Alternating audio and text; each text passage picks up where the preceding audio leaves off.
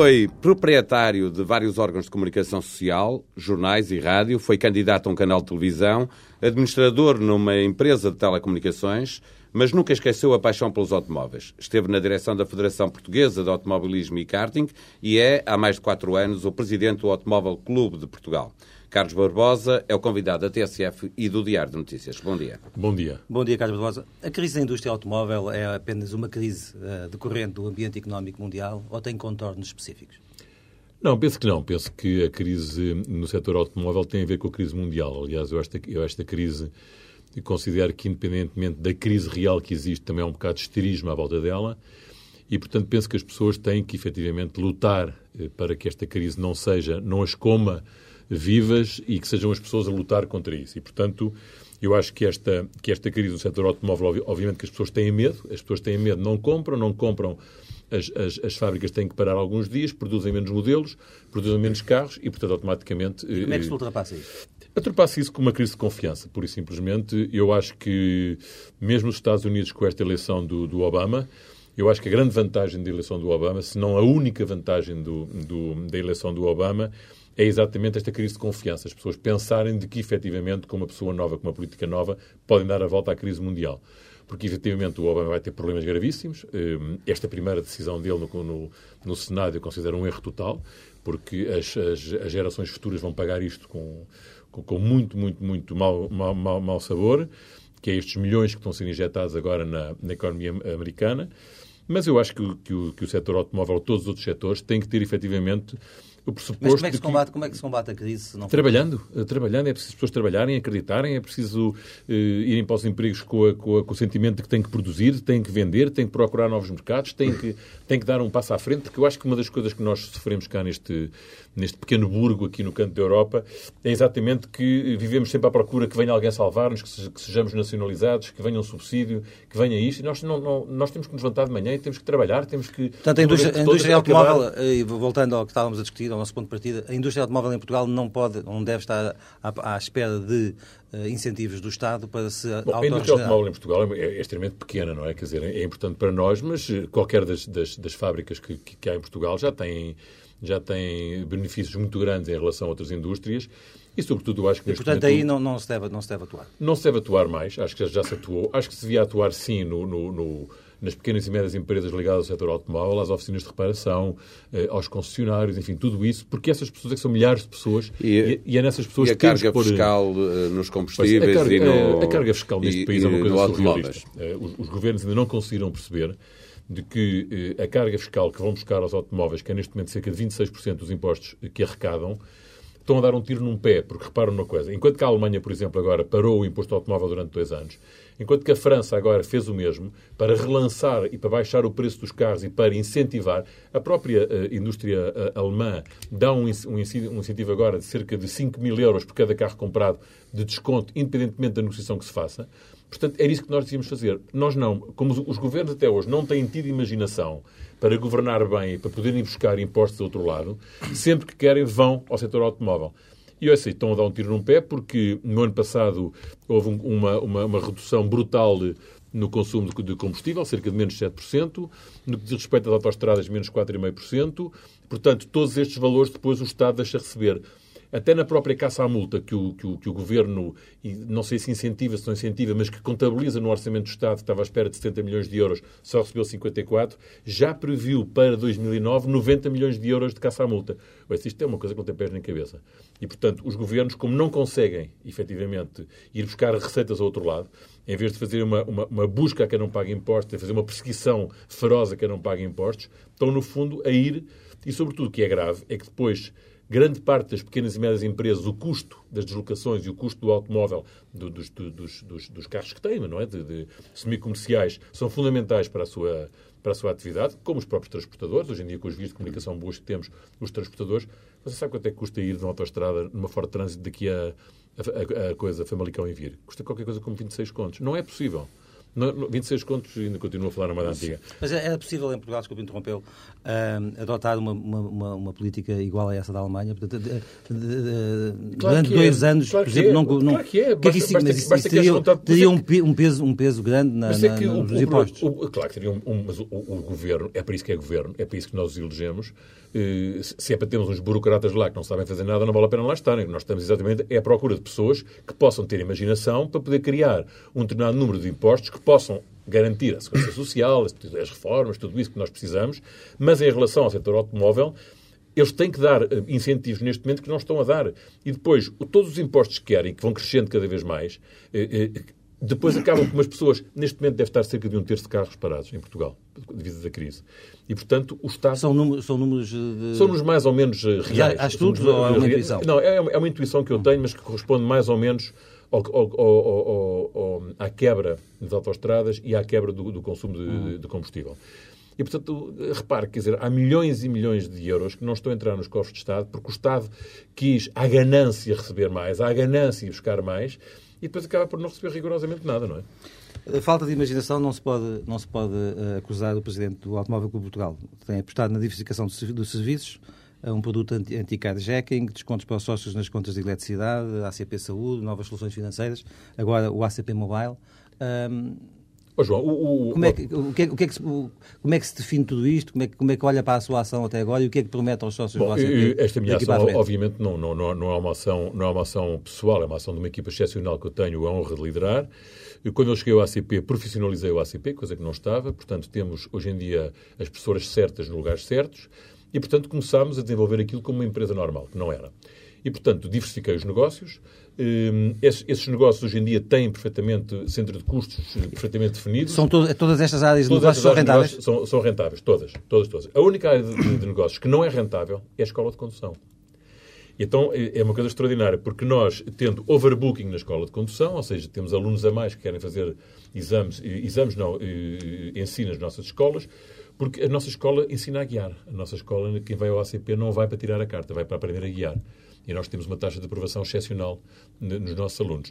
Nós, é melhor das escolas portuguesas? Não sei se é melhor, mas é uma das melhores. Não, não posso estar a comparar, porque também não posso estar a denegrir, obviamente, as outras escolas outras escolas. mas é uma das melhores, com certeza.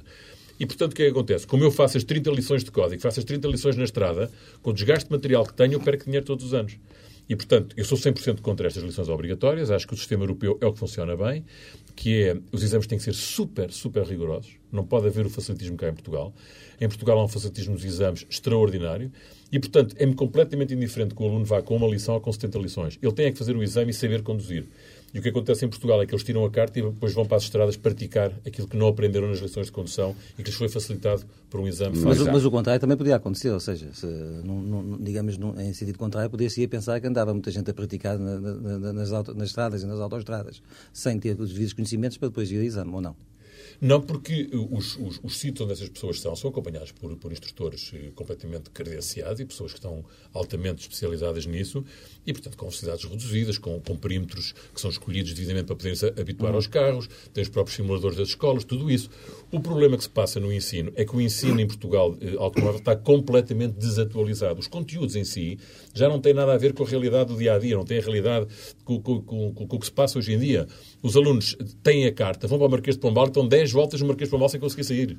Porque não foram treinados para trânsito, para trânsito intenso, não foram treinados para Diga uma coisa, Carlos Rosa, porquê é que em todas estas vertentes não tem sido, não tem sido possível sensibilizar os governos, o Estado, para as mudanças nós há três anos que, que são necessárias? nós há três anos que, que tentámos. Eh, tentámos na altura com o ministro António Costa, mas o ministro António Costa foi o pior ministro que passou no que diz respeito eh, à mobilidade e no que diz respeito a tudo o que tem a ver com segurança rodoviária. Foi um desastre completo.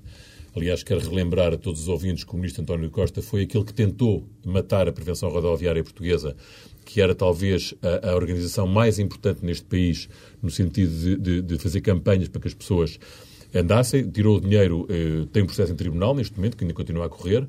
Eh, tirou o dinheiro para comprar pistolas, era a da administração interna, na altura. Depois fez aquela divisão caótica da Direção-Geral de Aviação no Instituto dos Transportes Terrestres e na Autoridade Nacional de Segurança Rodoviária e neste caso tivemos imensa sorte, porque temos uma pessoa à frente do Instituto de Transportes Terrestres, que é o engenheiro Crisóstomo Teixeira, que é um homem com uma visão larga, uma visão europeia, e que percebeu finalmente que isto não podia ser. E neste momento estão criados efetivamente uma série de grupos, de quais nós fazemos parte, em que vamos pela primeira vez mudar os conteúdos do ensino em Portugal e mudar. Nós vamos mudar já muito rapidamente para falar de António Costa e da Câmara de Lisboa. Deixa-me só perguntar-lhe a propósito do ACP para quando o regresso da, da, Fórmula 1 e do Mundial de Rallys a Portugal? E já agora, como é que estão as negociações com o Governo para sabermos se há ou não Bom, o Mundial de Rallys, como você sabe, foi uma das minhas promessas eleitorais e conseguimos trazer o Mundial de Rallys para Portugal, que já se desenrolou aqui em 2007.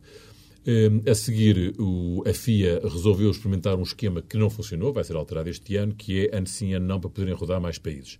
Chegou-se à conclusão que as marcas não queriam isso, porque as marcas eh, têm cada vez maior eh, contenção de custos. O Rally de Portugal é o rally mais barato de todas as provas do Campeonato do Mundo.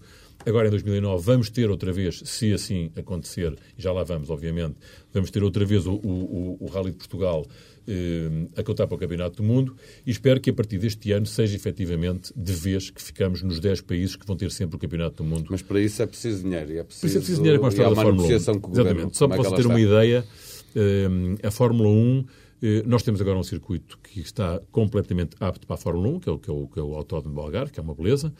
Enfim, considero o Autódromo do Algarve um bocadinho grande demais para a nossa dimensão, porque tem 80 mil lugares sentados, não me faz muito sentido que os tenha, mas pronto, eh, não tenho que fazer qualquer espécie de comentário ao promotor, o promotor é que investiu o dinheiro, foi buscar o, aquilo que custou cerca de 110 milhões ou 115 milhões, foi buscar 95 milhões ao BCP, o BCP agora terá que entender-se com ele, isso é um assunto que a mim não me diz respeito.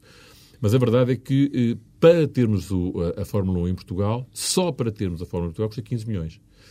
Ora, portanto, ao Estado... E é possível?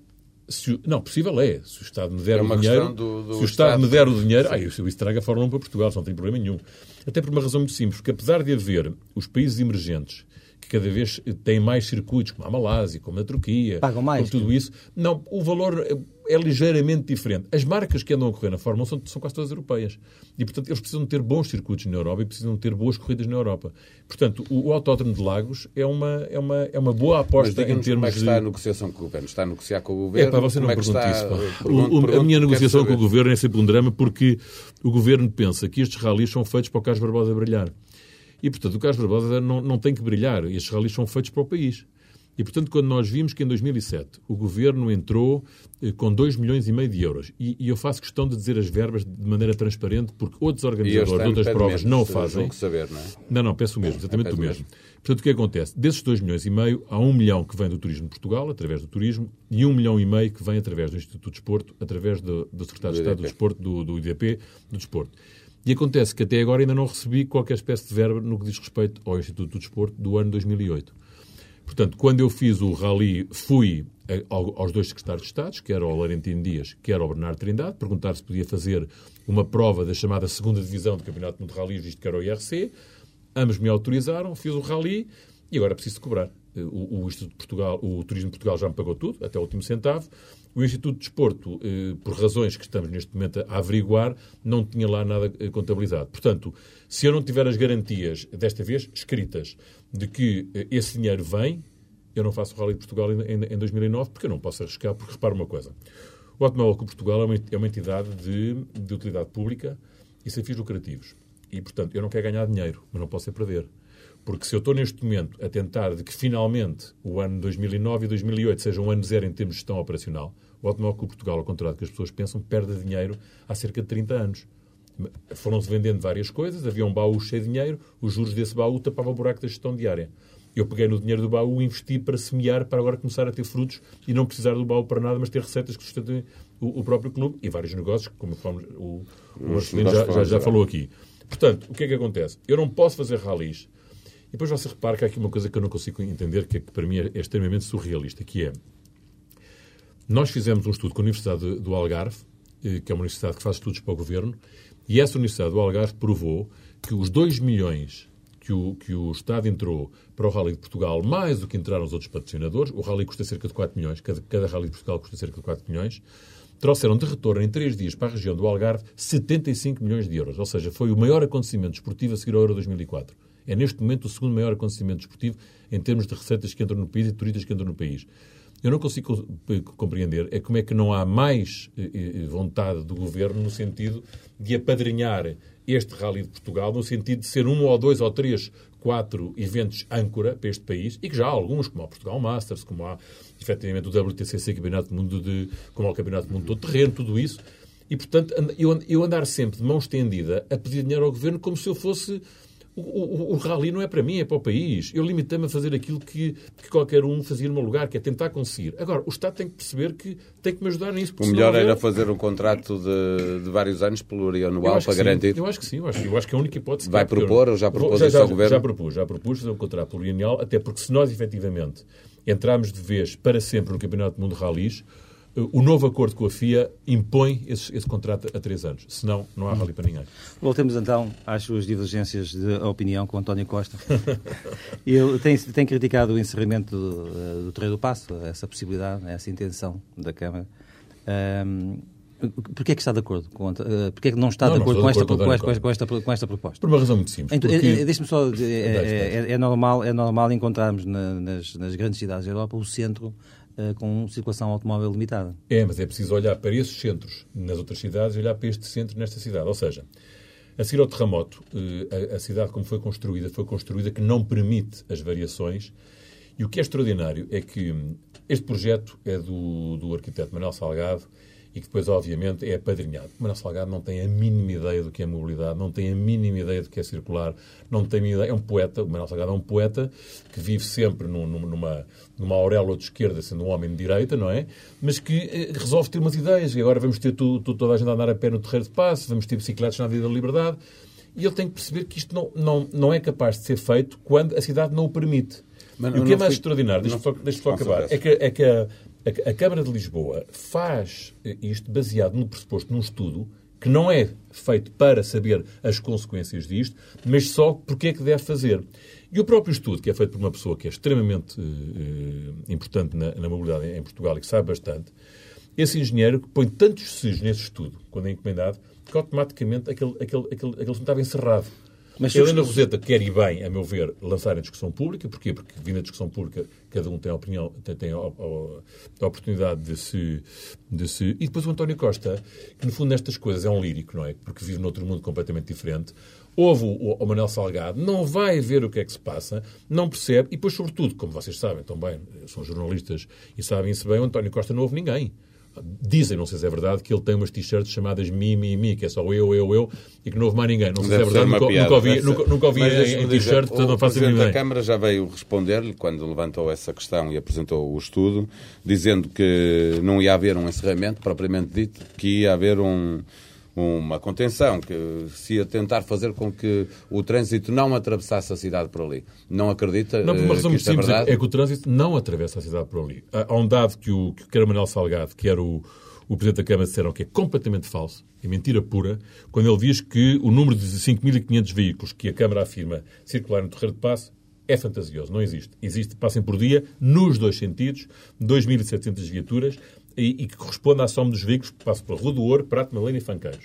Portanto, o que é que acontece? Mais, a, mais a marginal, dentro. Exatamente. Que é que, não, não. Mais a marginal teríamos que somar mais cerca de 5 mil e tal viaturas, cerca de 4 mil e tal viaturas. Ah. O que é que acontece?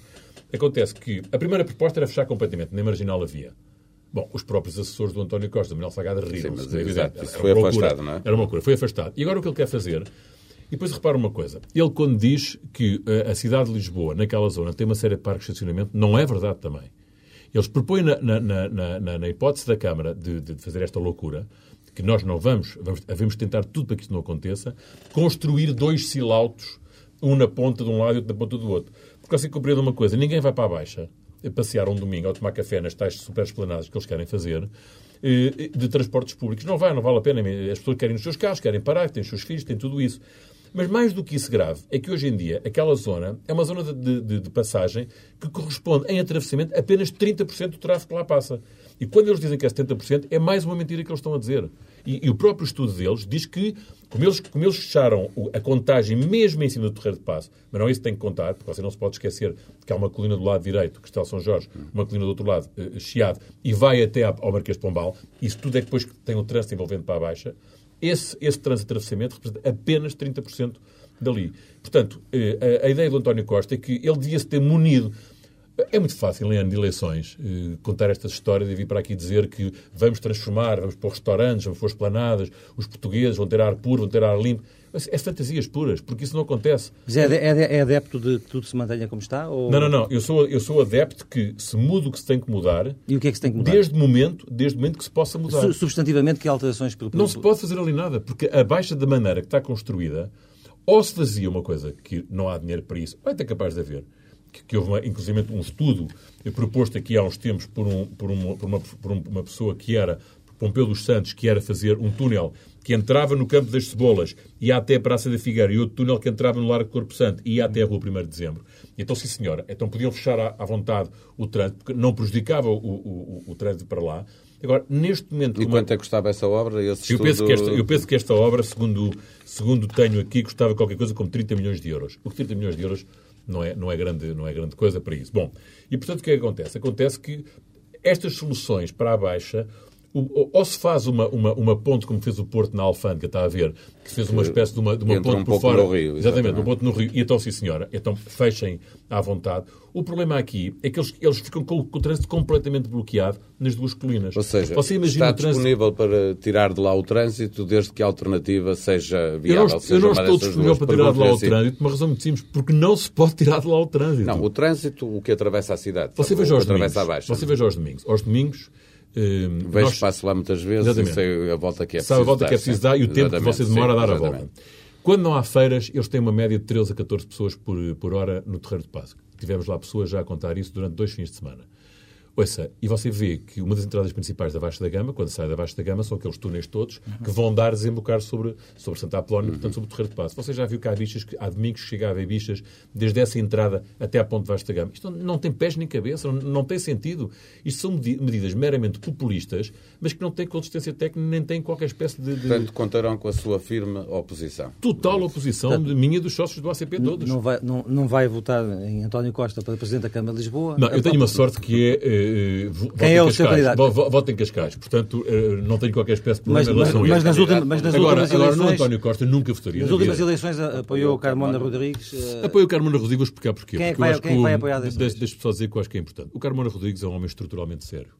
E o Carmona Rodrigues foi um homem que não conseguiu passar a sua mensagem e, portanto, começou a ser imediatamente boicotado não só dentro de uma das fações do PSD, que era liderado pela, que foi, foi público pela, pela, pela, pela, atual Presidente da Assembleia Municipal, que é a, a Paula Teixeira da Cruz, e estas coisas vale a pena dizer sempre os nomes, que é para as pessoas não ficarem nunca eh, escondidas atrás de, de, de cortinas, e, portanto, começaram-lhe a fazer a vida negra. Cada coisa que ele fazia chegava à Assembleia Municipal, como não tinha sido proposta por ela ou pela, pelo grupo chamado Marcos Mendes, aquilo era, aquilo era arrebentado imediatamente.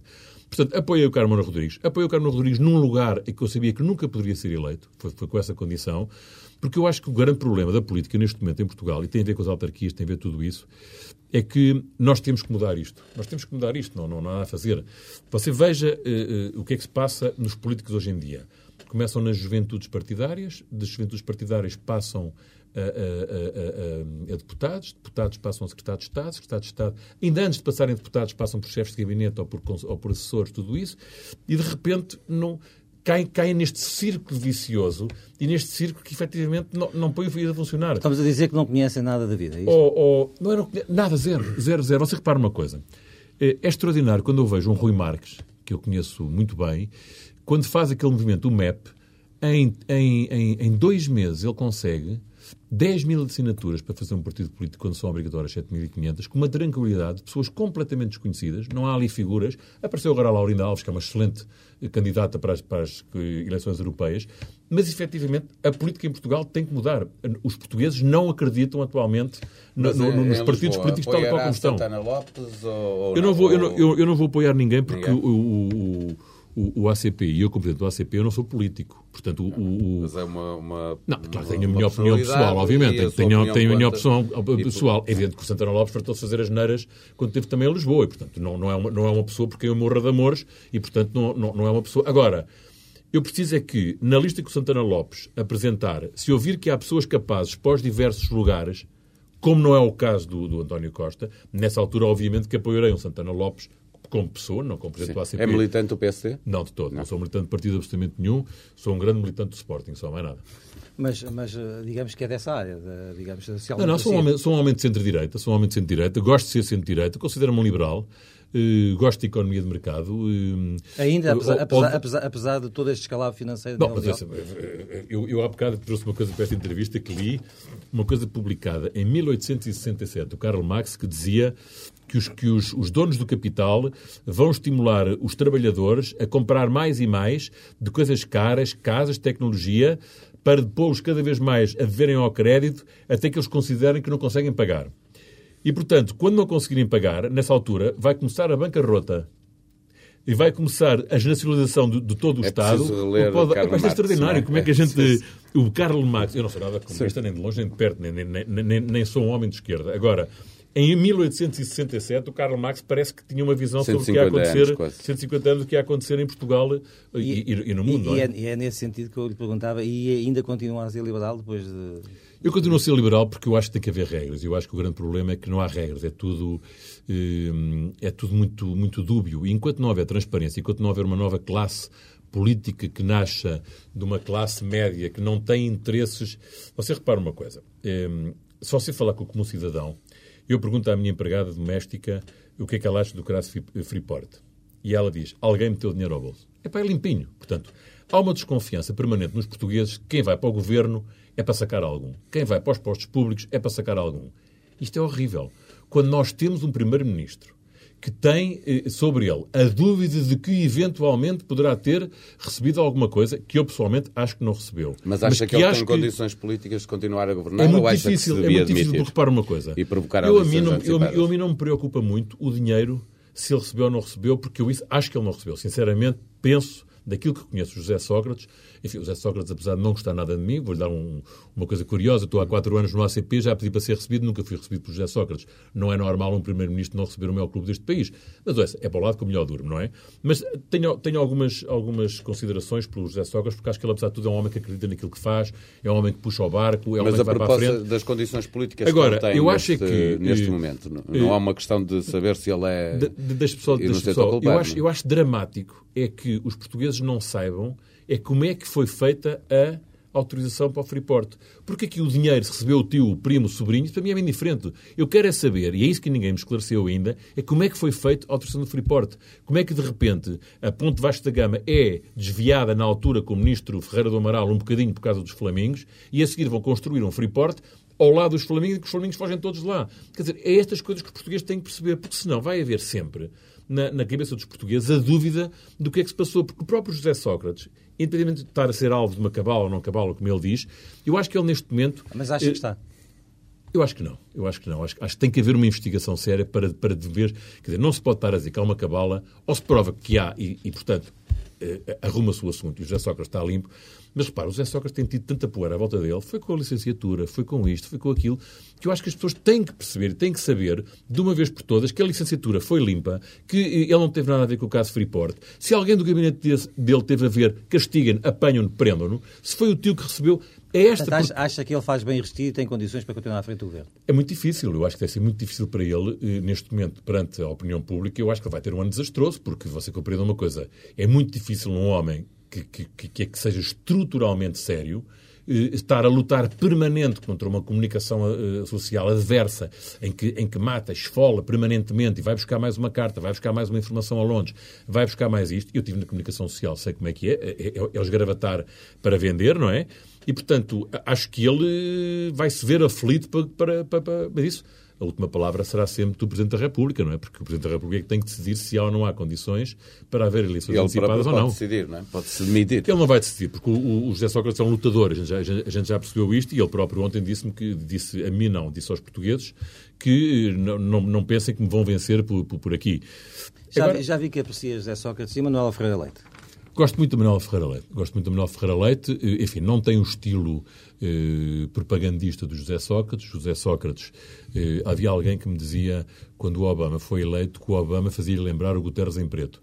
E, e, e, no fundo, é um bocadinho eh, eh, esta, popularocice de sempre, estas promessas, estas coisas todas. O Zé Sócrates é um homem de marketing, indiscutivelmente um homem de marketing, um homem que sabe, que sabe vender uma coisa que é invendável, eh, sabe muitas vezes isso, faz-me lembrar também muito o António Costa, negar a evidência, não consegue, não consegue, consegue arranjar maneiras de poder negar a evidência. Mas há uma coisa que eu aprecio muito nele, e isso, e isso eh, gosto imenso que nos é Sócrates, é que é um homem que acredita nas suas convicções, é um homem lutador, é um homem que quer levar o país para a frente e que tem puxado pelo país. Mas depois acontecem todos estes e, lodos pelo meio. E a, e a, Abel Ferreira Leite, eu acho que é uma mulher extremamente séria, não é, não é uma mulher popular, não é uma mulher que as pessoas gostem. Teve uma passagem pelo Ministério das Finanças que foi uma passagem que apertou os cintos aos portugueses. Os portugueses, alguns ainda se lembram com certeza disso. Mas eu acho que a Manuela Ferreira Leite dá, sobretudo, uma imagem de seriedade e de estabilidade que é, que é muito importante para o país neste momento. E acredita que ela pode ainda vencer as eleições este ano?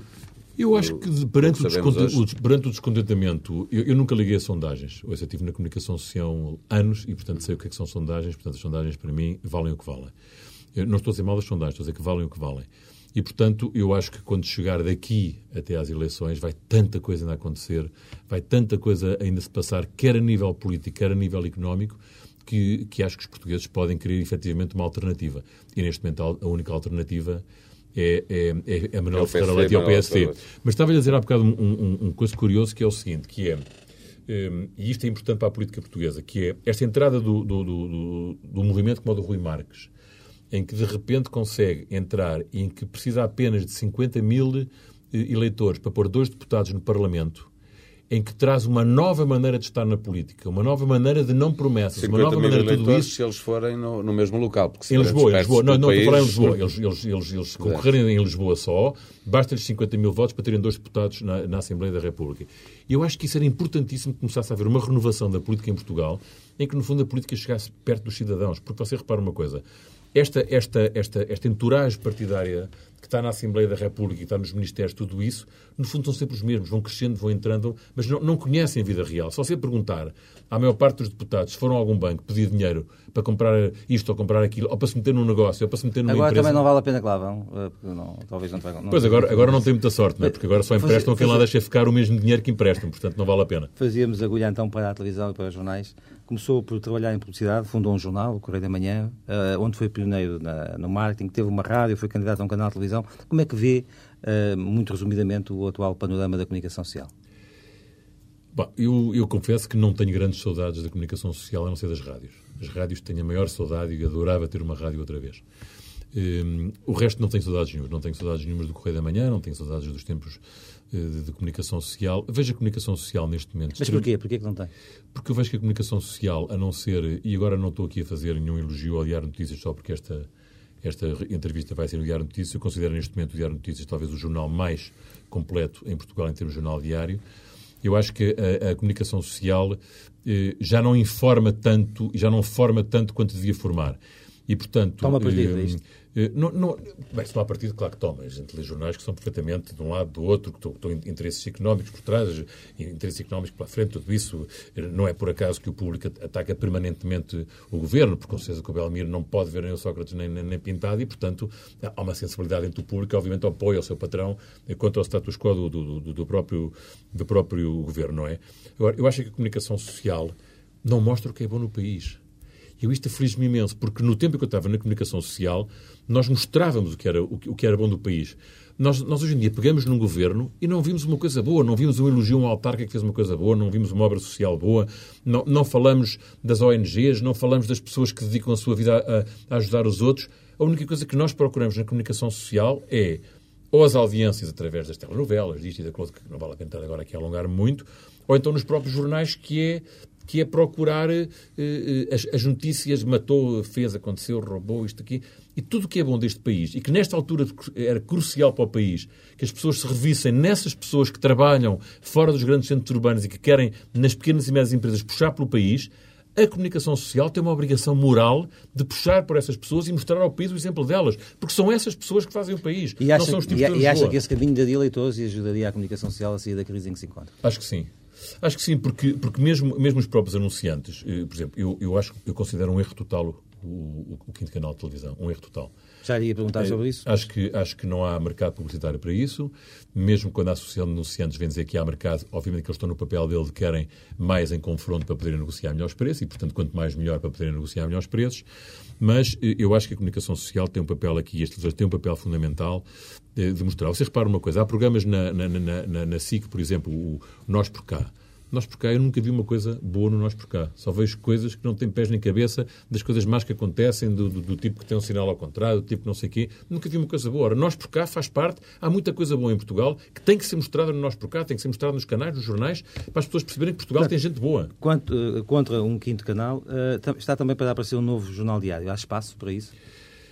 Ouça, o novo jornal diário, eu ainda não percebi qual vai ser esse novo jornal diário, qual é o espaço que vai ocupar. Não percebi se é um jornal generalista, se é um jornal se é económico. Diz, eu, que, diz que é generalista. Eu, eu, penso que não há espaço. Eu penso que, ou, ou realmente... Não há espaço de leitores ou há espaço no mercado publicitário? Não, não há espaço nem de leitores nem de mercado publicitário. Uh, uh, eu acho que, os, que os, os jornais gratuitos vieram, vieram dar uma grande pancada nos jornais tradicionais. Eu penso também que há uma coisa que é muito importante aqui, é que a net é uma realidade. A net é uma realidade. Um, a gente entra na net, naqueles circuitos que há hoje em dia de amigos, de chat, não sei o que mais. É uma loucura. A gente chega a qualquer parte do mundo com a net, quer uma notícia qualquer.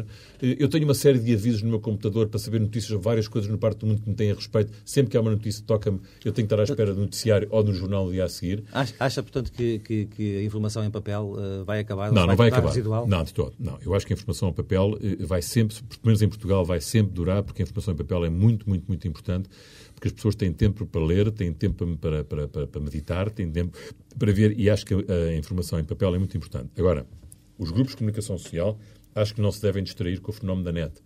E eu acho que eles neste momento têm a net porque têm que ter, mas não estão a apostar devidamente na net. E a net hoje em dia tem ferramentas fabulosas e eu acho que os grupos de comunicação social, sobretudo os grupos de comunicação social multimídia, têm capacidade para, com as mesmas redações, poderem fazer produtos fantásticos, quer para a rádio, quer para a televisão, quer para jornais, quer para a revista. E eu ainda não vi, portanto, efetivamente... Deixar, deixar de pensar a marca como uh, um produto de papel, mas uma, uma, uma, digamos, algo de plural que tem que estar... Exatamente. Nos, nos Ou seja, segmentos. esta redação da TSF aqui devia ser a redação do Diário Notícias, devia ser a redação de todas as publicações, que devia haver uma redação conjunta para produzir conteúdos multimédia, para irem para todos os órgãos de comunicação social deste grupo, deste grupo de comunicação social e não haver uma coisa aqui, uma coisa ali, uma coisa acolá. Esta é a minha opinião, desde sempre. Aliás, eh, eh, foi, foi o, o, o, apresentei à, PT Multimédia há quatro anos esse, esse, esse, plano. Portanto, estou à vontade, porque quando fui nomeado administrador da PT Multimédia há quatro anos, apresentei esse, esse, esse plano, que era efetivamente eh, a própria RTP e a própria RDP na altura se fundirem. Fui entregue na altura ao Dr. Durão Barroso, entreguei-lhe pessoalmente, que depois se veio a fazer, não foi porque eu fiz, mas foi porque realmente não havia outra solução senão juntá-los. Hum, claro que continuam a viver de subsídios que a gente sabe, que a gente conhece, subsídios da, da radiodifusão, subsídios disto, subsídios daquilo. Obviamente que é evidente que assim é fácil de fazer um, uma, uma, um canal de televisão e um canal de rádio. Acho que deve haver o serviço público. Não entendo porque existe uma antena 3, não existe. Não, não, não consigo perceber porque existe uma antena 3. Uma antena 3 é um, é um giradisco gigante que não pode passar publicidade, portanto, não, é um, não, não considera um serviço público. Considero que sim, que uma antena 1 uma antena 2 devem existir. Portanto, quer dizer, o panorama da comunicação social vai ele próprio definir-se por ele próprio. Ou seja, vai ser o próprio mercado que vai definir quem são os players mas, que vão ficando. Mas, mas está, está, está a haver muita coisa a fechar nos próximos tempos? Acho que estou sobretudo aquela loucura que houve, aquela loucura que houve de abertura de revistas, de, de ir a nichos de mercado, os grupos de comunicação social, aliás... Eh, Sim, algumas abrem e fecham abrem, dois fecham, números ora, ora está, exatamente. E foram buscar o nicho dos caçadores, depois foram buscar o nicho disto, o nicho daquilo, e de repente fecha tudo porque não há mercado para isso. Porquê? Porque em Portugal também é uma coisa gravíssima, é que a publicidade em Portugal, na televisão, é extremamente barata. É ridicularmente, ridicularmente barata. Porquê? Porque 52% do bolo publicitário em Portugal vai para a televisão. Nos outros países é ao contrário. 52% vai para a imprensa e o resto depois é que vai televisão, outdoor e rádio. Porquê? Porque a televisão é de tal maneira cara que só vai à televisão quem tem mesmo dinheiro para ir para a televisão. E em Portugal você vê anúncios inacreditáveis de slides. Até de restaurantes. Até de restaurantes, exatamente, que têm... Não... Isso devia ser regulado? Ou... Eu acho que devia ser regulado, assim como devia ser regulado uma coisa que já propusemos à, à, ao Governo e que há, há, três anos estamos à espera, que é, agora voltando um bocadinho à prevenção, à prevenção rodoviária e à segurança rodoviária, todos os órgãos de comunicação social deviam ter um espaço por hora, segundos, meio minuto, para campanhas de prevenção rodoviária porque o martelar das campanhas de prevenção rodoviária é importantíssimo. Eu vou-lhe dar um exemplo. Na Austrália, eh, todos os dias as rádios avisam onde estão os, os radares. Todos os dias as rádios na Austrália avisam onde estão os radares. Isto é que eu considero que é uma medida de prevenção. E não é uma medida de repressão, como nós temos a mania de estar escondidos atrás das árvores e com a maquinazinha aqui e na autostrada com o carro fora da autostrada e, e a puxar o cabo, ou como na a autostrada de Cascais. não se consegue por aí. Não se consegue por aí, porque, porque a segurança consegue-se no ensino, é muito, é muito importante, no civismo, graças a Deus temos melhores estradas e que as pessoas saibam conduzir porque eh, sou 100% de acordo que façam medidas rigorosíssimas, inclusive penas do mais drástico em relação ao álcool, porque o álcool não é uma coisa que seja permissível a uma pessoa que sabe que vai beber ou sabe que bebeu meter-se num carro, sobretudo quando sabe que vai beber, não pode pegar num carro. A velocidade, muitas vezes a gente vê que a velocidade tem a ver com localidades, não tem a ver com as autostradas, por isso é que eu defendo que nós devíamos aumentar as autostradas de 120 para 130. Ninguém anda a 120 na autostrada, não vale a pena, ninguém anda. E, portanto, os próprios, os próprios radares têm alguma tolerância para isso mesmo, porque faz sentido ter, porque os carros hoje em dia, quando foi limitada esta velocidade, os carros não passavam dos 120. E, portanto, um Fiat pequenino ou, ou, ou um Toyota pequenino ou um Morris pequenino, se andarem a 160, andam no limite. Mas um carro de gama média, se andar a 160, vai normalmente. Eu não quero que ele lance 160, mas acho que a 130 pode andar perfeitamente. Carlos Barbosa, é Sportingista, já pensou em candidatar-se à presidência do clube? Bom, isso, é uma história, isso é uma história extraordinária, porque cada vez que, que há eleições no Sporting, já nos foi a mesma coisa, lembro-se do Carlos Barbosa, não sei porquê.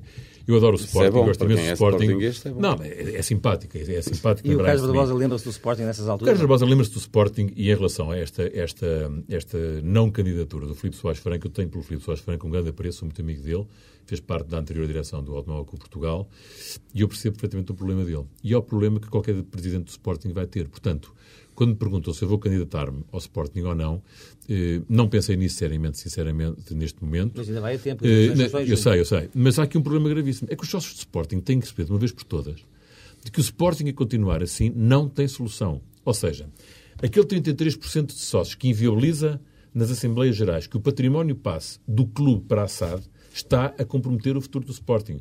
Porque o Sporting, a SAD, é, é, funciona normalmente, está auditada, está na Bolsa, está tudo isso, mas o clube em si, que é dono do estádio, que é dono da academia, que é dono de tudo isso, perde milhões porque não tem dinheiro para autossustentar-se. E, portanto, enquanto os sócios não perceberem de que a SAD tem que ter todo o equipamento do Sporting desportivo, todo o equipamento desportivo do Sporting, que a maioria do capital que já tem com, com, voto, com ações preferenciais, portanto, até pode, neste momento, até a SAD pode vender mais um bocado do seu capital. Tenciona ir à Assembleia dizer isso aos sócios? Epá, vamos, vamos ver é, qual, qual é o pressuposto, entretanto, até agora. Vamos ver qual é que se passa. Falávamos antes de entrar para esta entrevista da possibilidade de ser um programa de candidatura. Eu pergunto-lhe se eh, poderá ser o nós, seu programa de candidatura. Nós, você é que no elevador... Exatamente, é perguntava é que, é que disse, agora, que agora estamos, está toda a gente a ouvir. Eu, eu, eu, acho que é um problema de base do, do, do, próprio clube. Quer dizer, não há, não há nenhum presidente consciente que se queira candidatar e que queira levar uma boa... Porque repara uma coisa... Hoje em dia, nós não podemos olhar só para os resultados desportivos. Isto é um círculo vicioso, porque não há dinheiro, não se compra os jogadores, os jogadores não, não, não fazem resultados, resultados, e andamos sempre nisto. Quer dizer, quando o, o, presidente do Sporting diz eu estou muito contente porque tenho sete jogadores das escolas a jogarem no Sporting, eu também estou contente, mas eu preferia muito mais que esses sete jogadores, além de jogarem no Sporting, alguns desses sete jogadores pudessem ser vendidos, que eu pudesse gerir com esse dinheiro para poder então a partir daí comprar novos jogadores, sejam eles quais forem, estrangeiros, tudo isso. Isso é a mesma coisa que agora dizer assim, sim senhor, eu candidato-me a presidente do Sporting desde o momento que o Ronaldo venha jogar para o Sporting.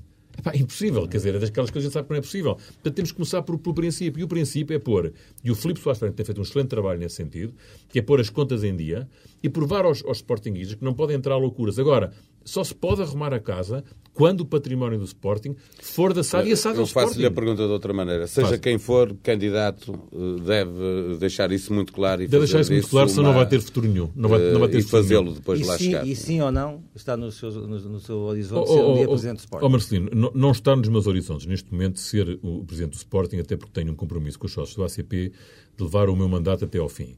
Que é Agora, é 2011. Que é 2011, exatamente. O que é que acontece? Acontece que eh, se uma SAD de um, de um, de um clube desses tivesse a possibilidade de ter todo o património do, do, do Sporting, gerisse como uma, como uma empresa normal, com conselho de administração, com tudo isso, e gerisse o Sporting como uma empresa normal, o ser presidente do Sporting nessa altura é meramente emblemático, porque todo o poder passa para a SAD em termos de funcionamento como empresa e o presidente do Sporting é o tipo que depois puxa pela, pela, pela, pela, pela carroça, que puxa pelo clube, então, que dá a então, aos... então esperemos pela próxima Assembleia, ver se isso é aprovado pelos sócios, então na altura voltaremos a fazer a pergunta, é isto?